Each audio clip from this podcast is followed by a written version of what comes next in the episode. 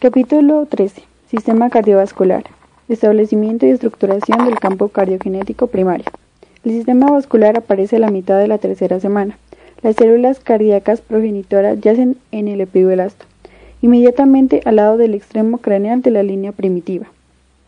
La línea primitiva hacia la capa esplénica del mesodermo de la placa lateral, denominado campo cardiogénico primario, para convertirse en la aurícula del ventrículo izquierdo y la mayor parte del ventrículo derecho. El primario reside en el mesodermo esplénico ventral en la parte posterior de la faringe. Es responsable de la extensión del tracto de salida.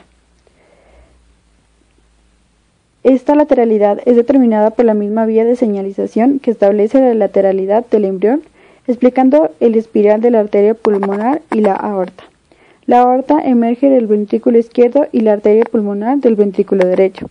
Sus células son inducidas por el endodermo faringe subyacente y así forman mioblastos cardíacos e islas somáticas que generan, células sanguíneas y vasos por el proceso de vasculogénesis.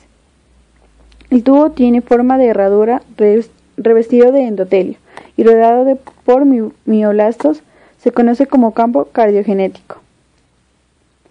Se forma de la cavidad pericardia.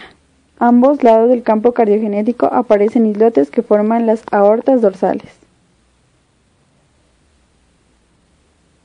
Formación y posición del tubo cardíaco.